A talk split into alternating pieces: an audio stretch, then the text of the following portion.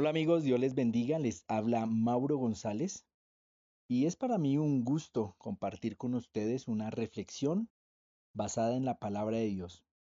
Y quiero leerles la segunda carta a Timoteo capítulo 3 verso 14 al 16.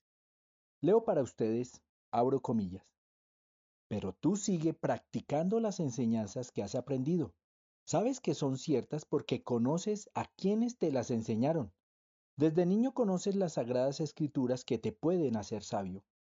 Esa sabiduría te lleva a la salvación a través de la fe en Jesucristo. Toda la escritura es un mensaje enviado por Dios y es útil para enseñar, reprender, corregir y mostrar a la gente cómo vivir de la manera que Dios manda. Cierro comillas. Si me permiten, quiero comenzar esta enseñanza con una pregunta sencilla y directa. ¿Por qué debiéramos leer la Biblia? Ahora, ¿de dónde podría surgir esta pregunta? Quiero decirles, o mejor decirnos, que me sorprende el hecho que como cristianos, y tradúzcase los que caminamos con Cristo, los que creemos en Cristo, no le demos la importancia a la Biblia que debe tener en nuestras vidas. Les invito, por favor, nos confrontemos pensando no solamente cada cuánto leemos la Biblia, sino añadir con qué intención lo hacemos cada vez que nos acercamos a ella. Con esto me refiero al hecho de no dialogar con ella con la frecuencia y la intención que debiéramos hacerlo. Muchos seguramente no lo saben o no lo habíamos visto de esa manera, pero la Biblia es la voz de Dios que nos comunica su voluntad, sus mandatos, su personalidad y sobre todo su amor eterno. Y cuando hablo de dialogar con ella, es que ella no solamente nos habla de parte de Dios, sino que además nos enseña a hablarle a Dios, cumpliendo así una doble función. Cuando la vemos desde esta perspectiva, no podemos menos que sorprendernos. Por eso cuando alguien me pide que le enseñe a orar, lo primero que hago es invitarle, animarle a leer la Biblia. Digo esto por una sencilla razón. La Biblia es la voz de Dios hablando a nuestras vidas. El Dios creador del universo, de todo lo que vemos y de lo que no vemos, decidió hablarnos de muchas maneras y en todos los tiempos. Y una de las maneras en las que lo hace es precisamente a través de la Biblia. Y me he encontrado con muchas mujeres y hombres reclamando a Dios que no les habla o sorprendidos por un Dios que parece habla con todos menos con ellos. El Dios que nos habla es un Dios que se ha comunicado a través de la misma creación, a través de profetas, reyes, siendo su máxima expresión de comunicación la persona de Jesucristo. Ahora quiero decirte que la Biblia es la manera en la que Dios escogió en estos tiempos para hablar con nosotros, sus hijos. Y por eso es tan importante que le demos el lugar en nuestras vidas que ella merece y nosotros necesitamos. Y es muy importante llegar a este punto de conciencia. Necesitamos que Dios nos hable. Necesitamos hablar con Dios. Si no fuese así, lo veríamos simplemente como una opción más entre las muchas voces que nos hablan. Dios debe y debiera ser la voz más importante para nuestras vidas. Si pensamos en la Biblia y toda su travesía hasta llegar a nosotros, no podríamos hablar sino de un acto permanentemente sobrenatural, porque el libro que hoy sostienes en tus manos, o al que accedes con un toque en tu celular, es un libro que tardó siglos en construirse.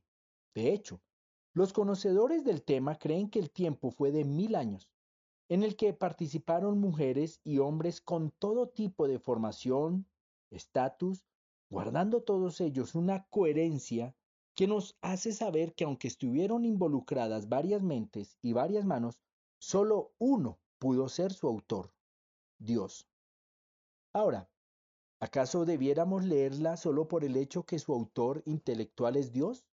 ¿Solo por el hecho que tardó mil años en construirse? ¿Solo por el hecho que el Dios creador del universo es quien quiere hablarnos? Si esas fueran las razones para leerla, creo que serían razones más que suficientes para hacerlo. Sin embargo, Dios conocido por su infinita bondad y generosidad nos invita a leerla por muchas razones más. ¿Quisieras una vida en la que los dolores de cabeza, las decepciones, resumidas en lo que podríamos llamar decisiones erradas, desaparecieran? Pues leer la Biblia te brinda esa oportunidad. La voluntad de Dios, que es buena, agradable y perfecta, está contenida en ella. Y como todos sabemos, Dios es perfecto, infalible, y es su deseo en este diálogo con nosotros hacernos saber precisamente su voluntad para nuestras vidas. Escucha lo que dice Proverbios capítulo 3, versos 5 al 6. Abro comillas. Pon toda tu confianza en Dios y no en lo mucho que sabes. Toma en cuenta a Dios en todas tus acciones y Él te ayudará en todo. Cierro comillas. Y es tan increíble que te habla de manera personal sin riesgo a confundirse con otra persona. La respuesta a la siguiente pregunta pareciera obvia. ¿Deseamos cada día ser mejores personas? En los escenarios y roles que Dios nos ha dado a través de la vida, como padres, como hijos, como esposos, como amigos, como protagonistas de esta vida. Para ello necesitamos ser transformados o renovados, si prefieres esta palabra. Debiéramos entonces tomar en cuenta el poder de la Biblia en sí misma, el poder que tiene para transformar nuestra vida. Ahora por favor escucha lo que se escribió en Hebreos capítulo 4 verso 12. Abro comillas. Cada palabra que Dios pronuncia tiene poder y tiene vida. La palabra de Dios es más cortante que una espada de dos filos y penetra hasta lo más profundo de nuestro ser Allí examina nuestros pensamientos y deseos y deja en claro si son buenos o malos. Cierro comillas. Al ser examinados por ella teniendo un corazón dispuesto, seremos confrontados de manera directa y a la vez ella nos da las herramientas para generar transformación en nuestras vidas. La verdadera renovación sucede cuando dialogamos con Dios a través de la Biblia. Además de esto, como ella ha permanecido vigente e inextinguible a través de todos los tiempos y conservando siempre su autoridad, pues precisamente tiene eso, autoridad. Ahora permíteme leer Apocalipsis capítulo 5, verso 9. Abro comillas. Todos ellos cantaban una canción nueva al Cordero. Tú mereces tomar el rollo y romper sus sellos porque fuiste sacrificado y con tu sangre compraste un pueblo para Dios de todas las razas, lenguas, pueblos y naciones. Cierro comillas.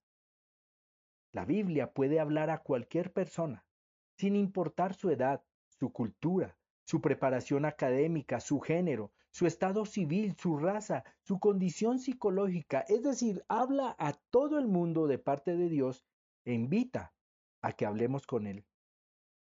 Y por último, siendo seguramente lo más importante, la Biblia nos enseña, nos muestra en últimas, nos habla del amor de Dios.